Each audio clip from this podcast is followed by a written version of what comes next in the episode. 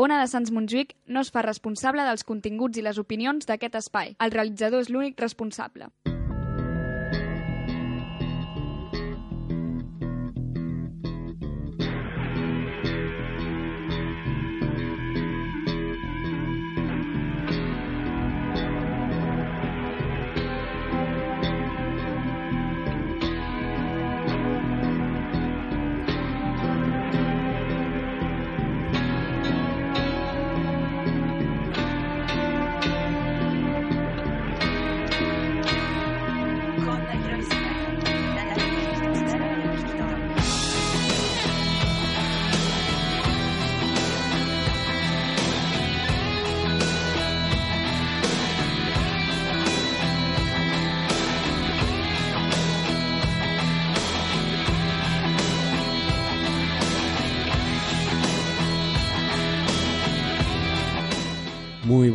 Noches, queridos oyentes, y bienvenidos a otra noche de más cine y más historias aquí en Ona de Sans Montjuic. Esto ya saben que se llama Radio Soundtrack y ya saben que nos pueden escuchar en el 94.6 de la FM y como no en el www.onadesans.cat.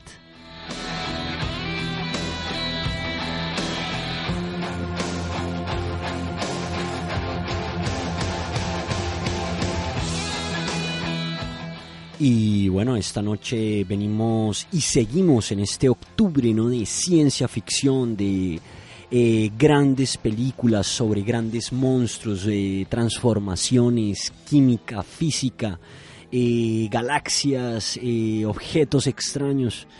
Y cómo no, traerles una gran, gran película de los años 80, ¿no? como puede ser La Mosca, ¿no? Eh, The Fly eh, en inglés, ¿no? Eh, llevada a la gran pantalla, ¿no? Después de la versión de 1958 y vuelta a retomar de nuevo en 1986, ¿no? Por el gran director, ¿no? Cronenberg, ¿no? y en el 58 llevada por el director Kurt Neumann.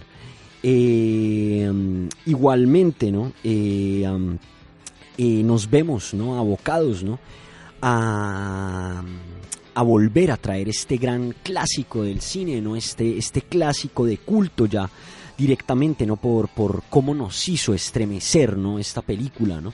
Realmente, ¿no? Siendo ese remake, ¿no? Del 58, escrito por George Langland, eh, el cual eh, escribía, se dedicó a escribir historias también para revistas, ¿no? Eh, y esta terminó siendo su historia más grande, ¿no? Más famosa, ¿no? la película pertenecería ¿no? a ese subgénero llamado biopunk, ¿no? donde, bueno, encontramos ese neologismo ¿no? que resulta de la contracción de los términos biotechnology y punk, siendo subgénero dentro del cyberpunk, el cual hemos visto ¿no? con películas como Terminator o Robocop, ¿no? que algún día la traeremos, Robocop, claro que sí. Eh, utiliza elementos de la novela policíaca, ¿no? el film noir, ¿no? el anime japonés y la prosa postmodernista para describir una sociedad nihilista y underground basada en la biotecnología. ¿no? El biopunk describe a los movimientos contraculturales que se desarrollaron durante la revolución biotecnológica, especialmente en las décadas del 90 y del 2000 de la que se esperaba que tuviera un importante impacto en las sociedades de la primera mitad del siglo XXI. El tema principal de este subgénero es la lucha de un individuo o un colectivo, a menudo resultantes de la experimentación con ADN.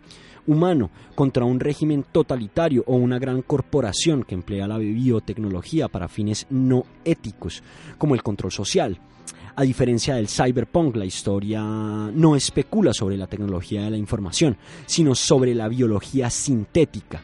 Y al igual que en el eh, post-cyberpunk, los individuos suelen estar modificados y perfeccionados genéticamente, ¿no?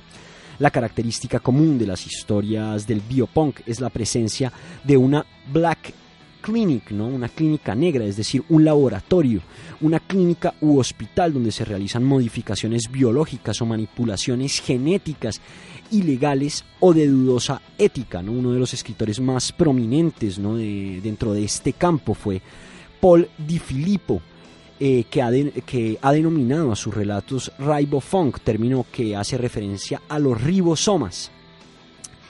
Eh, se podría dar eh, un ejemplo de este, de este bio, biopunk, ¿no? como podría ser el mismo Parque Jurásico, ¿no? como puede ser Gattaca, ¿no? la mosca específicamente, ¿no? Eh, y los cómics, ¿no? Como Akira, ¿no? Como Neon Genesis Evangelion, ¿no?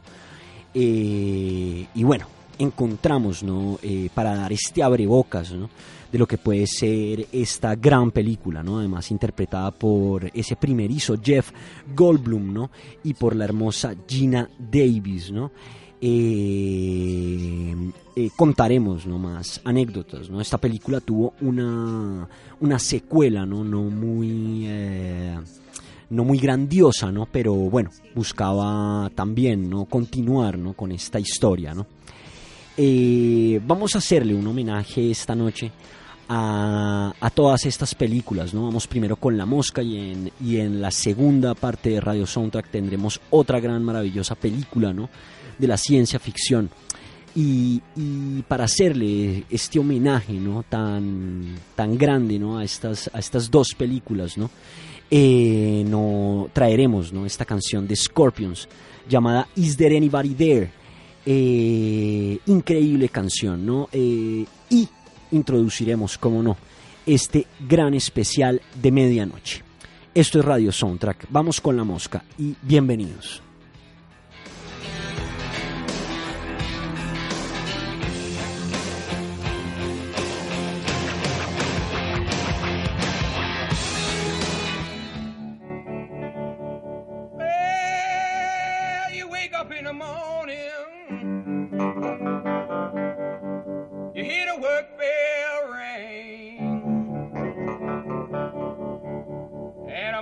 To the table.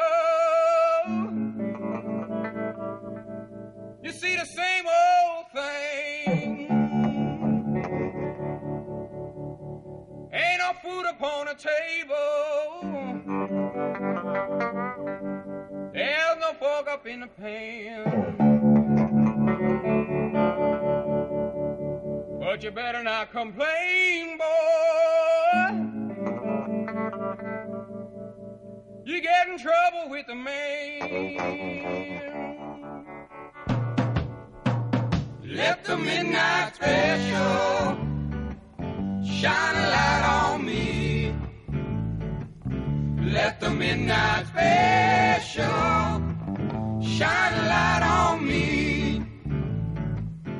Let the midnight special.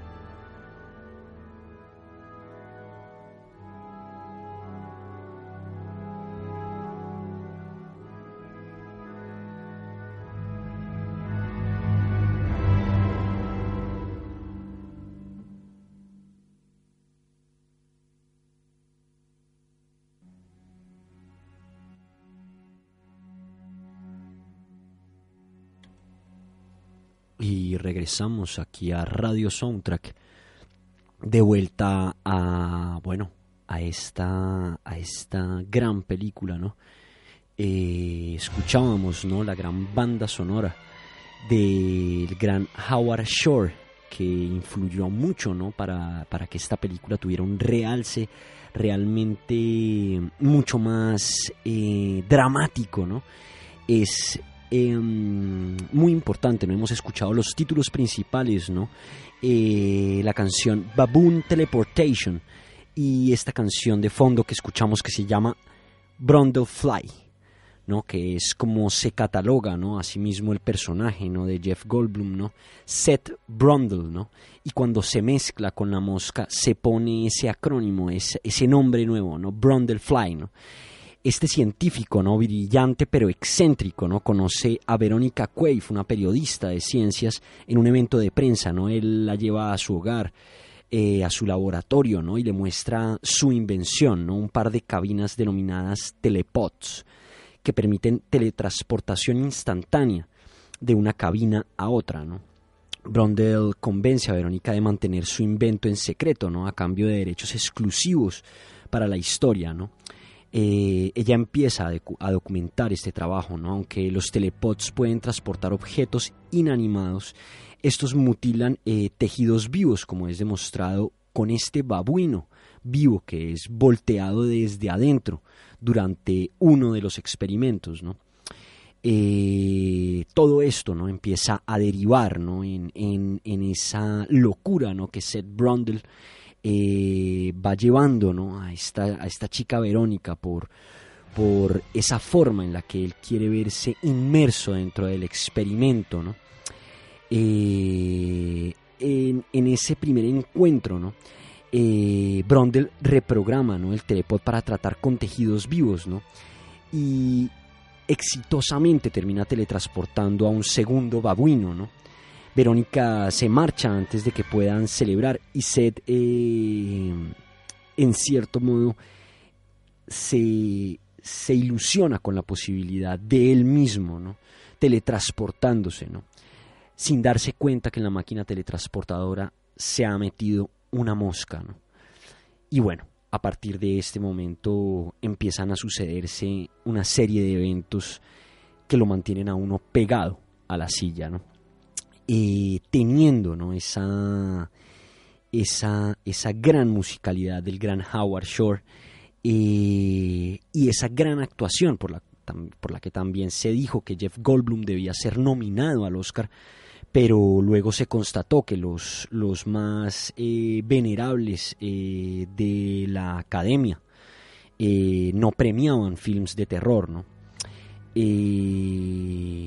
Es aquí ¿no? donde, bueno, vemos eh, una, una, majestuosa actuación de Jeff Goldblum y sobre todo ¿no? esa instrumentación tan gigante que nos trae Howard Shore para esta gran película. ¿no? Eh, ¿Cómo no? David Cronenberg ¿no? abordaría esta nueva versión dándole ese tono mucho más actual, ¿no? Sobre todo ese tono más de científico, ¿no? De Frankenstein, ¿no?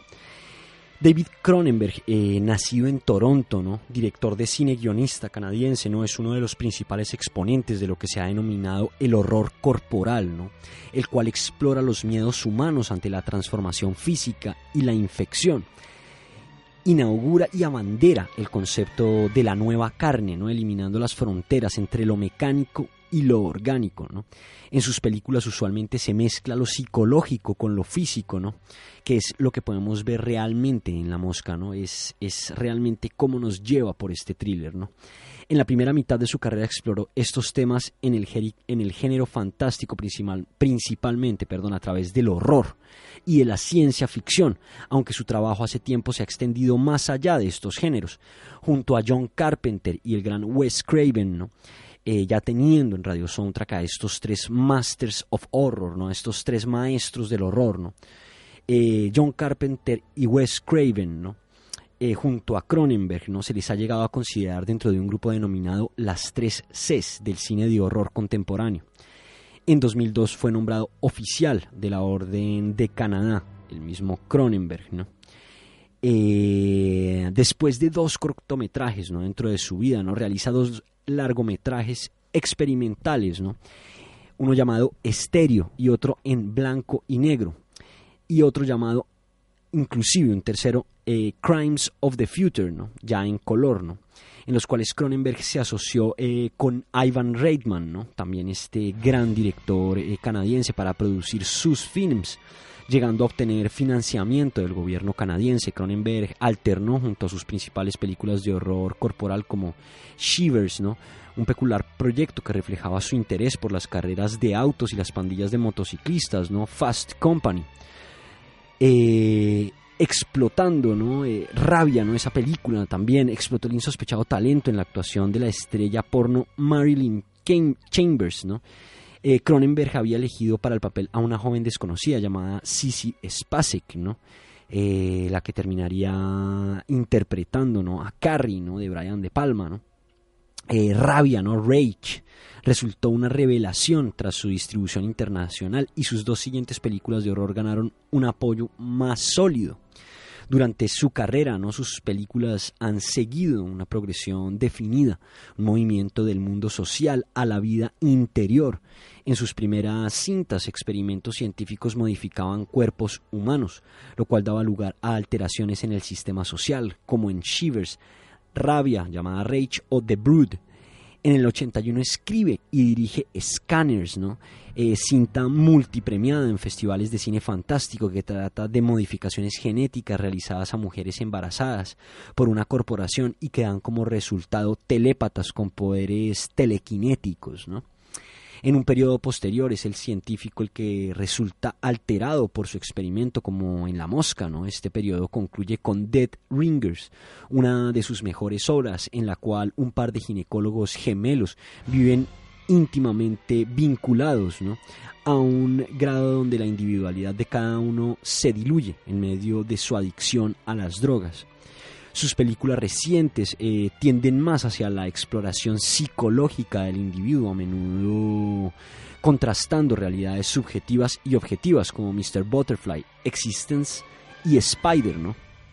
Cronenberg ha dicho que sus películas deberían ser vistas desde el punto de vista de la enfermedad, lo cual se ejemplifica claramente en los personajes de Shivers, después de que han llegado a infectarse con los parásitos anárquicos, ¿no? Esta perspectiva está ilustrada también en, La Mosca, ¿no? cuando el protagonista descubre que ha sido genéticamente fusionado con un insecto, tras lo cual el personaje, en lugar de pensar mi telepod se ha descompuesto, podría decir mi telepod se ha transformado en un empalmador genético. ¿no? Igualmente en Crash de 1996, la gente que ha resultado herida en accidentes de tránsito asume su traumatismo como un fertilizante en vez de un evento destructivo. Gran película, Crash del 96. En 2006, Cronenberg habría manifestado que estaba molesto con Paul Haggis por haber elegido el mismo eh, nombre para su galardonada película Crash. Eh, declarando que no solo era éticamente incorrecto, sino irritante también después de películas como Videodrome del 83, de Dead Zone, esa versión del libro de Stephen King también, y La Mosca, ¿no? Cronenberg no ha vuelto a trabajar dentro del sistema de grandes estudios y de altos presupuestos de Hollywood, aunque ha recibido ocasionales ofrecimientos, por ejemplo, en algún momento fue considerado por George Lucas como un posible director para la película Star Wars Episodio 6, ¿no? El Retorno del Jedi la cual inicialmente le fue ofrecida a David Lynch, pero finalmente fue desestimado también. Posteriormente, Cronenberg eh, trabajó por casi un año en una adaptación de Total Recall, pero tuvo que desistir después de diferencias creativas con los productores Dino De Laurentiis y Ronald Shosett. La película fue realmente eh, realizada ¿no? por el gran Paul Verhoeven. Luego, a fines de la década de 1990, se anunció a Cronenberg como director de Basic Instinct 2, secuela de otra película de Paul Verhoeven, pero se retiró del proyecto tras desavenencias con la productora y la protagonista Sharon Stone. El thriller A History of Violence, ¿no? una historia de violencia, muy recomendada desde Radio Soundtrack. Es una de las cintas de más alto presupuesto y de mayor recepción masiva que ha filmado a la fecha, ¿no? Él ha dicho que la decisión de dirigirla fue motivada por haber tenido que bajar su salario debido al bajo presupuesto del film. Spider, la cual ha resultado una de sus películas más aclamadas por la crítica. ¿no? Cronenberg ha contratado a Howard Shore para componer la banda sonora en prácticamente todas sus películas. Otros colaboradores regulares incluyen a su hermana, ¿no? la diseñadora de vestuario Denise Cronenberg, el actor Robert Silverman, eh, al director de arte Carol Spire, eh, al editor Ronald Sanders, al editor de sonido Brian Day. Eh, y de 1979 a 1988 el director de fotografía Mark Irwin. Desde Dead Ringers del 88, Cronenberg ha trabajado con el director de fotografía Peter Suschitsky y en cada una de sus películas, ¿no? Cronenberg ha dicho repetidamente que el trabajo de Suchinsky en Star Wars Episodio 5, el, Imperio contraataca, la hizo eh, la más hermosa película de ciencia ficción que haya visto, lo cual fue un factor eh, que lo motivó a invitarlo a trabajar en Dead Ringers. Eh, a la par de la lealtad que muestra con sus colaboradores clave, Cronenberg sitúa, continúa siendo un cineasta eh, de tierra canadiense incondicional, ya que casi todas sus películas, incluyendo las de grandes estudios hollywoodienses como puede ser The Dead Zone y La Mosca, ¿no? han sido filmadas en su provincia natal de Ontario, eh, con excepción de Mr. Butterfly y Spider, las cuales fueron filmadas en su mayor parte en China e Inglaterra respectivamente, así como Rage, Rabia, que aunque fue filmada en Canadá, sus localizaciones fueron en los alrededores de la ciudad de Montreal. Sus películas recientes han sido financiadas, al menos parcialmente, por Telefilm Canadá, y Cronenberg es un partidario de que los proyectos fílmicos sean apoyados por los gobiernos, argumentando que cada país necesita un sistema de fondos gubernamentales con el fin de tener un cine nacional frente a Hollywood. Cronenberg estrenó en 2011 en el Festival Internacional de Cine de Venecia Un método peligroso, cuyo argumento gira alrededor de las relaciones profesionales y afectivas surgidas entre Sabina Spielrein, Carl Gustav Jung y Sigmund Freud. Eh, sus protagonistas son Kyra Knightley, Michael Fassbender y Vigo Mortensen. ¿no? También en 2011 filmó Cosmópolis, adaptación de la novela homónima de Don DeLillo. Ya en 2014 estrenaría Maps to the Stars con Julianne Moore, Robert Pattinson o John Cusack. Eh, muy recomendada, por cierto, también esta película. ¿no? Cronenberg también se ha estrenado recientemente como novelista, publicando en 2016 eh, consumidos, ¿no? Como actor, Cronenberg también ha aparecido en películas de otros directores. La mayoría de sus papeles son cameos, como en Into the Night de su amigo John Landis, que también lo hemos tenido aquí en Radio Soundtrack, donde conoció a Jeff Goldblum, a quien escogió como protagonista de La Mosca, y en la serie televisiva Alias, aunque en alguna ocasión ha interpretado papeles principales como en Night Breath o Last Night. Eh, también aparece en el papel de un asesino a sueldo al final eh, de la película industrial de Ghost Van Sant To Die For y como sacerdote en Resurrection eh, de Russell Mulcahy. No ha interpretado ningún papel relevante en alguna de sus películas, aunque puede ser visto fugazmente entre la multitud de obsesos sexuales en Shivers, en una breve aparición como ginecólogo en La Mosca, y una parte hablada fuera de cuadro como un aparcador en Crash. Eh, su filmografía empezaría en el 69, ¿no? Eh, y bueno, lleno de grandes títulos, tanto de los 80s como de los 90s, ¿no? Eh, promesas del Este también, ¿no? Después de una historia de violencia, ¿no? cogiendo también, ya cogiendo al gran Vigo Mortensen también dentro de sus películas, ¿no? y bueno, cómo no, darles em, ese, ese, ese apunte, ¿no? en el cual eh, considerado ¿no? como uno de los grandes de, del terror, ¿no? como ese, ese gran master of horror. ¿no? Eh, vamos a seguir con la banda sonora de esta gran película, ¿no? La Mosca, ¿no? Eh, muy recomendada. The Arm Wrestle de Howard Shore, Plasma Pool y The Jump serán nuestros tres temas. Iremos a publicidad y regresamos aquí a su casa, a de Sans Montjuic, Radio Soundtrack 94.6 de la FM.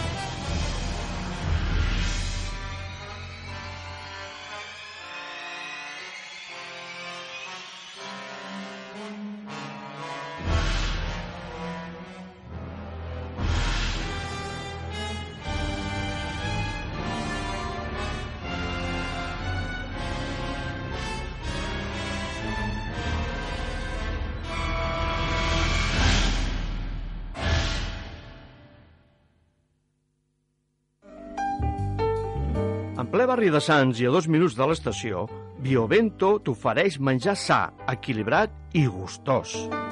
Preparem cada dia un menú creatiu per tal de que t'oblidis de cuinar.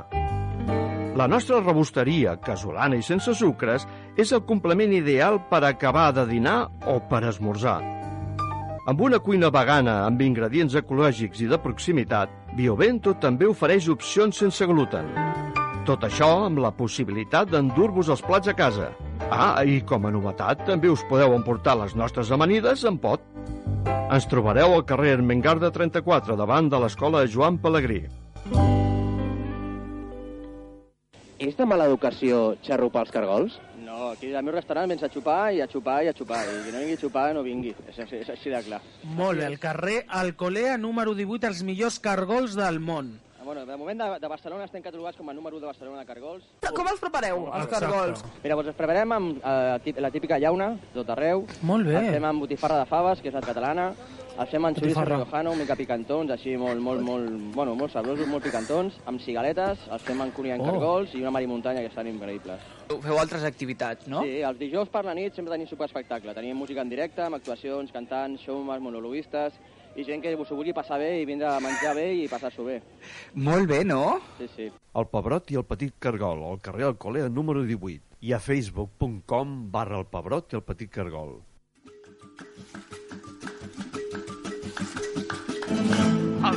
Vallespí 116... Quin espectacle! Els germans García Lozano, el Carles i el Vicenç, han instal·lat una botiga especialitzada en carns selectes i embotits ibèrics. Quan hi entreu, us quedareu bocabadats! D'una banda, els taulells refrigerats on s'hi mostren els productes de primeríssima qualitat que han seleccionat per a vosaltres. Pollastre blanc, ànec, vedella nacional, xai, poltre, bou, embotits, formatges, patés, o productes d'elaboració pròpia, hamburgueses, croquetes, bruixetes, mandonguilles. I de l'altra, la zona dedicada al pernil, on els reis són l'ibèric i el teruel. Inevitablement us hi acostareu i llavors mai més podreu oblidar la botiga dels germans García Lozano. Al carrer de Vallespí 116.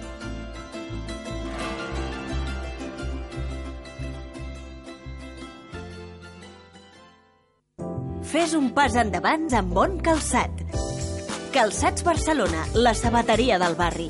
Ens trobaràs a Creu Coberta número 19 i carrer de Sants número 62. Sandàlies, sabatilles, xancletes, les millors marques als millors preus.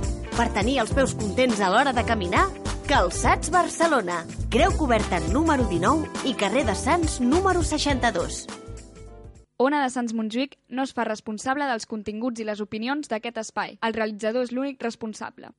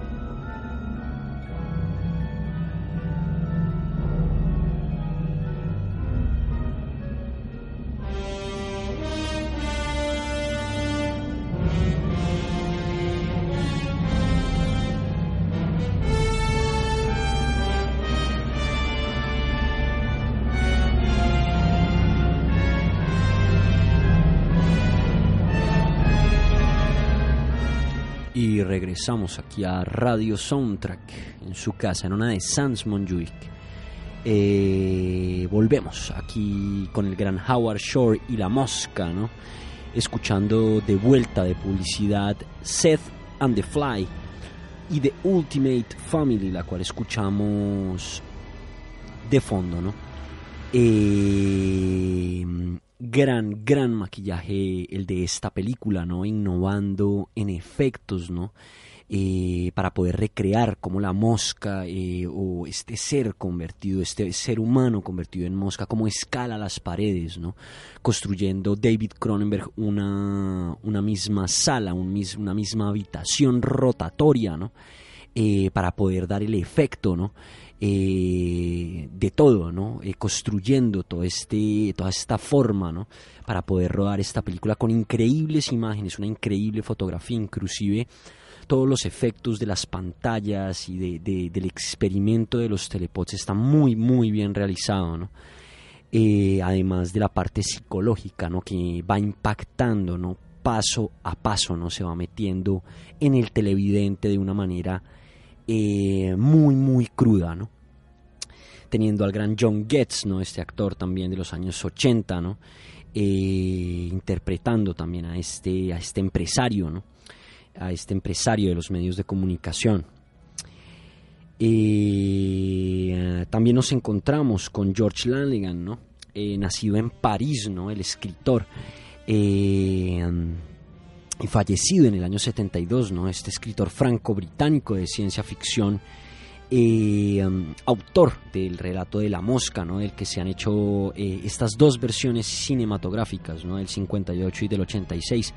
Comenzaría a trabajar como periodista durante los 30 y los 40 y durante la Segunda Guerra Mundial eh, sería un espía de los aliados eh, comenzó a publicar sus relatos ¿no? a partir de los años 50 en la revista Playboy. Eh, uno de ellos fue La Mosca, ¿no? y fue tan popular que el año de su publicación se hizo una primera versión, a la que siguieron varias secuelas, ¿no? Y La Mosca ¿no? se publicaría posteriormente junto con otros relatos fantásticos en un volumen titulado Historias del Antimundo, ¿no? Eh, am, podríamos eh, ver, ¿no? Más esa, esa historia un poco, ¿no? Langeland también era eh, amigo, ¿no? Del ocultista Alistair Crowley, ¿no? Diciendo eh, que como era un espía se había ganado su confianza eh, y de los y se había ganado la confianza de los alemanes en América, ¿no? Teniendo acceso a su a sus miembros de su círculo más cercano, ¿no? También bastante extraño, ¿no? Eh, sus memorias, ¿no? escritas en el 59 llamadas The Masks of War, ¿no? Eh, donde, bueno, eh, escribe ¿no? que se, se, se sometió ¿no? a la cirugía plástica para alterar su apariencia después de haber sido echado de Francia. ¿no?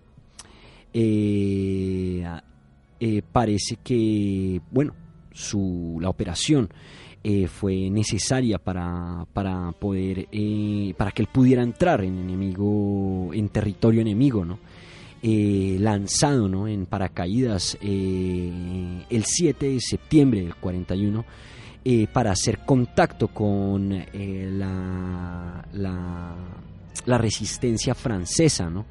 y las fuerzas del sur de Châteauroux eh, para conocer, ¿no? arreglando un encuentro con Edward Herriot, ¿no?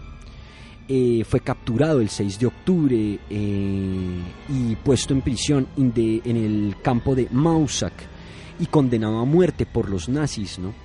Y escaparía el 16 eh, de julio de 1942, retornando a Inglaterra para participar en el desembarco de Normandía. Eh, recibiría la, la Cruz de la Guerra francesa, ¿no? Por, por, por toda su, su inmersión dentro de lo que pudo haber sido esto, ¿no? En los 50 y los 60 escribe esas memorias, ¿no? Y novelas, ¿no? Y historias cortas, ¿no? Eh, moriría, ¿no? También en el 72 a la edad de, de 64 años, ¿no?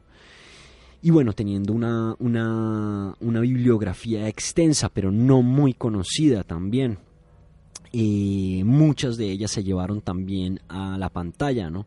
En Alfred Hitchcock eh, Presents, eh, eh, Alfred Hitchcock llevaría a la pantalla la historia escrita por este mismo Strange Miracle, ¿no? Escrita por, por, este, o sea, por George Langeland, ¿no? También tendríamos el curso de la mosca, The Curse of the no, la maldición, perdón, The Curse of the Fly, eh, la maldición de la mosca, ¿no? Y en el episodio de Night Gallery, eh, The Hand of Borgus Wims, eh, basada en la historia corta del mismo The Other Hand, la otra mano.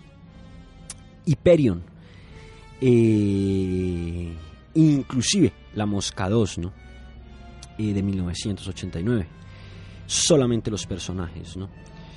Eh, recibiría ¿no? el, de la revista Playboy ¿no? Eh, el premio a mejor ficción y, fue incluido en, en, el- en la mejor en la historia eh, la mejor historia del año de, de- de ciencia ficción también dentro de la misma Playboy ¿no? Y una historia bastante bastante extraña la de este George Langeland no también no, no extraña sino bastante movida no y, y bueno eh, entender también un poco de dónde puede venir ¿no? esta, esta historia de la mosca. ¿no? Eh, también ¿no? Eh, volver con el gran Howard Shore, el cual hemos tenido aquí en El Señor eh, de los Anillos, también realizando la banda sonora del Silencio de los Corderos. Y, como no, eh, la trilogía del Hobbit, también sería o habría compuesto obras de concierto, incluyendo una, una ópera, La Mosca, basada en la trama, aunque no en la banda sonora de la película de Cronenberg, lógicamente, estrenada en el eh, Theatre du Châtelet de París el 2 de julio de 2008, una pieza corta titulada Fanfare for the Wanamaker Organ para la Orquesta de Filadelfia y una breve obertura para la Orquesta de la Suisse Romande eh, sus primeros años no nacería en Toronto, ¿no? Eh, del también compositor Ryan Shore, ¿no? Eh, estudia música en el Berklee College of Music en Boston, ¿no? Eh, desde el 69 hasta el 72 formaría parte del grupo musical Lighthouse, donde escribió letras y músicas, tocó el saxofón, la flauta y la trompeta y a veces hizo de vocalista. En el 74 escribe la música para el show musical y de magia Spellbound del mago canadiense Doc Henning. Y entre el 75 y el 80 es el director musical del programa televisivo Saturday Night Live.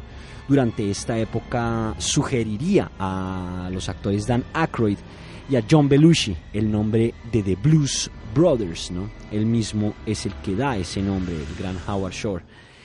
Eh, ¿Cómo no? escribe la música eh, de varias producciones, también como ya nombrada El silencio de los corderos, Mrs. Doubtfire, ¿no? Filadelfia, Ed Wood, eh, Seven, ¿no? Dogma, La habitación eh, del pánico también y El aviador, ¿no? Con la que consigue un globo de oro, ¿no? Eh. En el 79 comienza una larga colaboración con David Cronenberg, eh, que comienza con Cromosoma 3 y que dura hasta la actualidad, siendo la última película en la que han trabajado juntos Promesas del Este de 2007, ¿no? Eh, y bueno, vendría lo que sería toda esa saga del Señor de los Anillos, ¿no?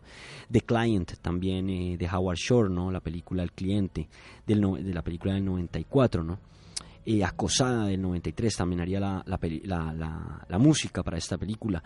Y como no, la película de Tom Hanks, Big, gran película también, ¿no? Eh, Crash, eh, The Game, ¿no? En el 97, Copland, que ya la tenemos, la, también la habíamos traído ya anteriormente a Radio Soundtrack, Dogma en el 99, ¿no? La Celda en el 2000, Alta Fidelidad en el 2000, también La Otra Cara del Crimen en el 2000, Un Golpe Maestro en el 2001, eh, haciendo la banda sonora de Gangs of New York en el 2000, trabajando con el gran Martin Scorsese, ¿no? En El Aviador también, lógicamente. Eh, en Infiltrados, claro que sí, en 2006. Eh, también trabajando en la saga, en la saga Crepúsculo, Eclipse, ¿no? Eh, para Hugo también, la película de Martin Scorsese también. Eh, to the, Maps to the Stars también de Cronenberg, ¿no? Y como no, la película, la gran película Spotlight, ¿no? Eh, de 2015, ¿no?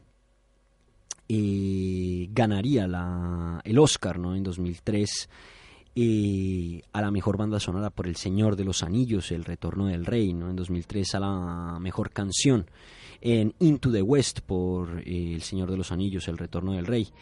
Y ganaría en 2001 Oscar a la mejor banda sonora por El Señor de los Anillos, La Comunidad del Anillo. También, ¿no? Globos de Oro por El Aviador, por El Señor de los Anillos, El Retorno del Rey y por Into the West, también canción del Retorno del Rey. Y ganaría premios Grammy también por El Señor de los Anillos, El Retorno del Rey, por la canción Into the West, eh, por Las Dos Torres y por la Comunidad del Anillo, ¿no? Eh, un gran maestro de la banda sonora, ¿no? También y dándole, bueno, a películas realmente que le erizan los pelos a uno, dándole ese toque musical. Ese, contrapunto musical que, que, bueno, nos deja también con los pelos de punta. Y seguiremos con Radio Soundtrack. Vamos a finalizar, ¿no? Es lo que sería esta primera parte, ¿no? Eh, terminando de escuchar esta gran banda sonora del gran Howard Shore, eh, donde escucharemos The Creature y The Finale. Eh, ya regresamos aquí a Radio Soundtrack.